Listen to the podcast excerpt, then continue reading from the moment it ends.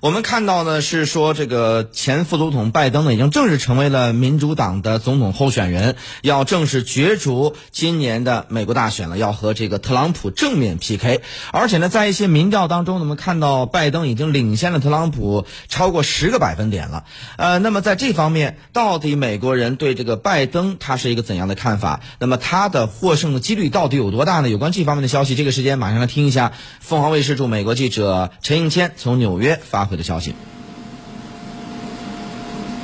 是的，种族矛盾呢，一直可以说是美国历史当中非常敏感的一个问题。那么这一次的抗议呢，它正式集结了这方面非常敏感的内容，并且已经成为了两党博弈的新的战场。我们看到白宫啊，现在一直是想将呃一些暴力的行为呢推至民主党的极左激进分子，呃由他们来承担这个责任。那么特朗普呢，也是宣布将呃极左的一个左翼组织反法西斯联盟呢定义为国内的恐怖主义组织。但是呢，民主党方面。呢，却认为在示威游行团体当中啊，是混入了白人至上主义者，而他们呢，通过一些激进的行动，是想要去损害整个抗议的核心的内容。另外呢，我们看到拜登呢，在今天早上呢，还会进行一个全国性的演讲，针对这一次的抗议事件。那可能呢，也是可以被看作呢，是和昨天特朗普的演讲呢，在进行打擂台。除此之外呢，昨天拜登呢，还在特朗普疲于应对白宫面对呃示威游行者这一系列事件的时候呢，拜登却在自己的社交媒体推特上发布了一张照。照片是他在街头和一位非裔的抗议者呢进行一个和平对话的这么一张照片，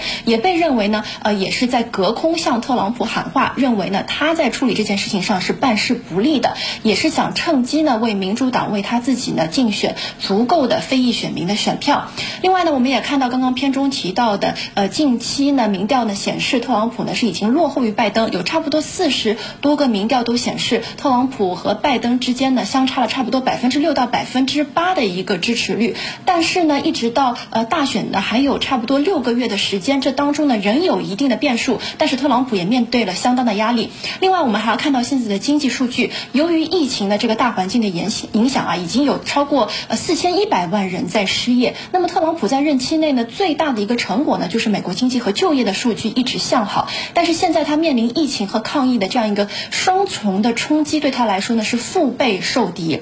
另外呢，我们还注意到。到这一次，呃，包括疫情期间和失业率期间呢，黑裔的呃非裔的这个失业率啊是高于白人的两倍，并且在疫情当中呢，黑非裔的感染率也是高于白人差不多两到三倍的一个情况。那么这一次抗议呢，其实不仅是种族问题，也反映了长期以来美国的贫富差距、社会不公等等这一问题的一个整体的展现。